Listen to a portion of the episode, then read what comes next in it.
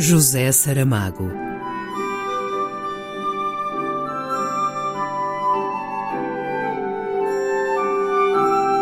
A caminho do centenário.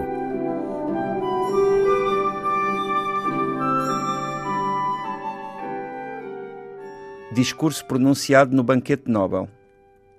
Como declaração de princípios, que é a Declaração Universal de Direitos Humanos, não cria obrigações legais aos Estados salvo se as respectivas Constituições estabelecem que os direitos fundamentais e as liberdades nelas reconhecidos serão interpretados de acordo com a Declaração.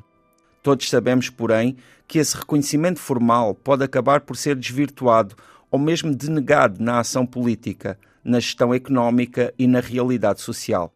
A Declaração Universal é geralmente considerada pelos poderes económicos e pelos poderes políticos, mesmo quando presumem de democráticos, como um documento cuja importância não vai muito além do grau de boa consciência que lhes proporcione.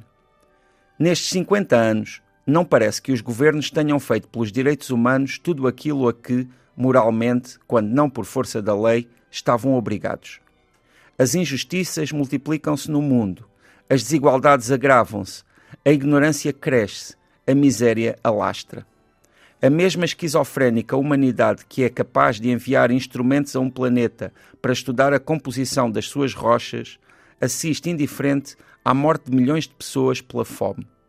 Chega-se mais facilmente a Marte neste tempo do que ao nosso próprio semelhante. Alguém não anda a cumprir o seu dever.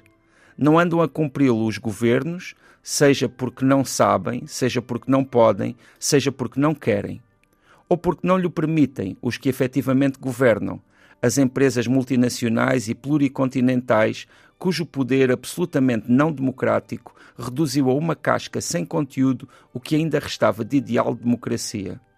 Mas também não estão a cumprir o seu dever os cidadãos que somos. Foi-nos proposta uma Declaração Universal de Direitos Humanos e com isso julgámos ter tudo, sem repararmos que nenhum direitos poderão subsistir sem a simetria dos deveres que lhes correspondem o primeiro dos quais será exigir que esses direitos sejam não só reconhecidos, mas também respeitados e satisfeitos. Não é por esperar que os governos façam nos próximos 50 anos o que não fizeram nestes que comemoramos. Tomemos então nós, cidadãos comuns, a palavra e a iniciativa.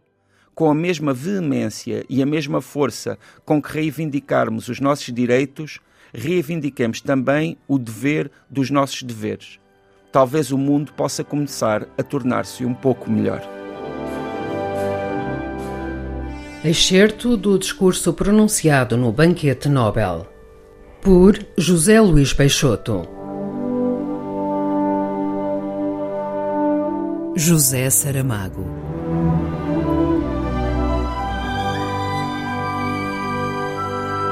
A caminho do centenário.